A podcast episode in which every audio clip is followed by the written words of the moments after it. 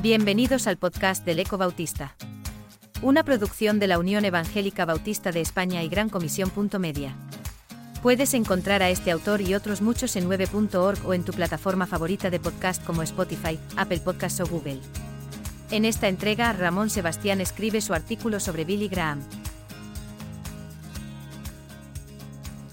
Tras la biografía de Martin Luther King, desarrollamos la de otro bautista del S-20 muy reconocido internacionalmente, William Franklin Graham Jr., más conocido como Billy Graham.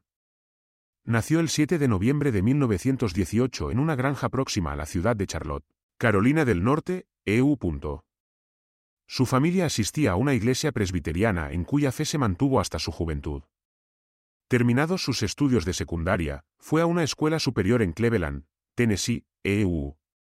Que no fue de su agrado. Por lo que en 1937 se matriculó junto con un amigo en el Instituto Bíblico de Florida. En Temple Terrace. Este hecho es importante porque aquí tomó la decisión de integrarse en las iglesias bautistas del sur de los EU. Recibió el llamado para dedicarse al ministerio y comenzó a predicar, ya nunca abandonaría esta denominación. Tras concluir sus estudios en Florida, se trasladó a otra escuela superior en Illinois donde se graduó en antropología y ejerció como pastor en una pequeña ciudad de ese estado norteamericano. Durante muchos años, 1953, 2008, fue miembro de la primera Iglesia Bautista de Dallas, Texas, EU. Y finalmente de la primera Iglesia Bautista de Spartanburg, Carolina del Sur, EU.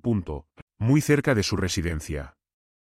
En la Escuela Superior de Illinois conoció y se casó con Ruth Bell, 1943, con quien tuvo cinco hijos. Ella era hija de un matrimonio de misioneros, siendo su padre además médico cirujano. No obstante, su reconocimiento en numerosos países no se debe a su labor pastoral en alguna ciudad de los EU, sino a un giro que dio a su ministerio a partir de mediados de la década de 1940 cuando fue llamado por el Movimiento Juventud para Cristo Internacional desde cuyo ministerio comenzó a promover campañas de evangelización, inicialmente por EU, Canadá y Europa. Para realizarlas solía contratar un espacio grande, preparaba toda una organización y un numeroso coro. Tras la predicación hacía siempre un llamamiento para que pasaran al frente quienes habían tomado la decisión de seguir a Jesús. Una de sus primeras campañas más destacadas fue la de Los Ángeles en 1949 a partir de la cual un magnate de los medios de comunicación estadounidenses decidió prestarle el apoyo que necesitara. Para entonces tenía ya alguna experiencia en las emisiones de radio, pero esto le permitió pasar a la televisión donde alcanzó audiencias muy altas. Además, fundó su propia productora de cine. Al llegar a este punto hay que destacar un hecho que tiene un alcance fundamental en el desarrollo de su ministerio, para evitar cualquier tipo de escándalo financiero, sexual o de cualquier otra índole estableció junto con su equipo, en 1948, un manifiesto de comportamiento ético muy estricto.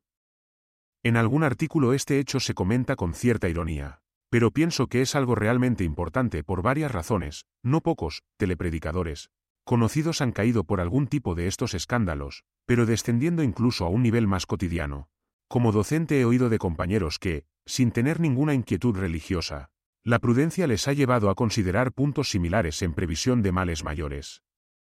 A lo largo de su vida realizó campañas de evangelización en numerosos países de todo el planeta, incluyendo durante el orden internacional de la Guerra Fría algunos del este de Europa. Principalmente a partir de 1978, en ellas hacía llamados a la paz, denunciaba la ausencia de libertad religiosa y animaba a los creyentes. Se ha dicho que a ningún otro líder religioso durante aquellos años se le permitió semejante reconocimiento y licencias. Recién caído el comunismo, en 1992, realizó una campaña en Moscú a la que asistieron algo más de 150.000 personas, de las que una cuarta parte siguió el llamado que solía hacer, pasando al frente. Visitó también China en 1988 y Corea del Norte en 1992.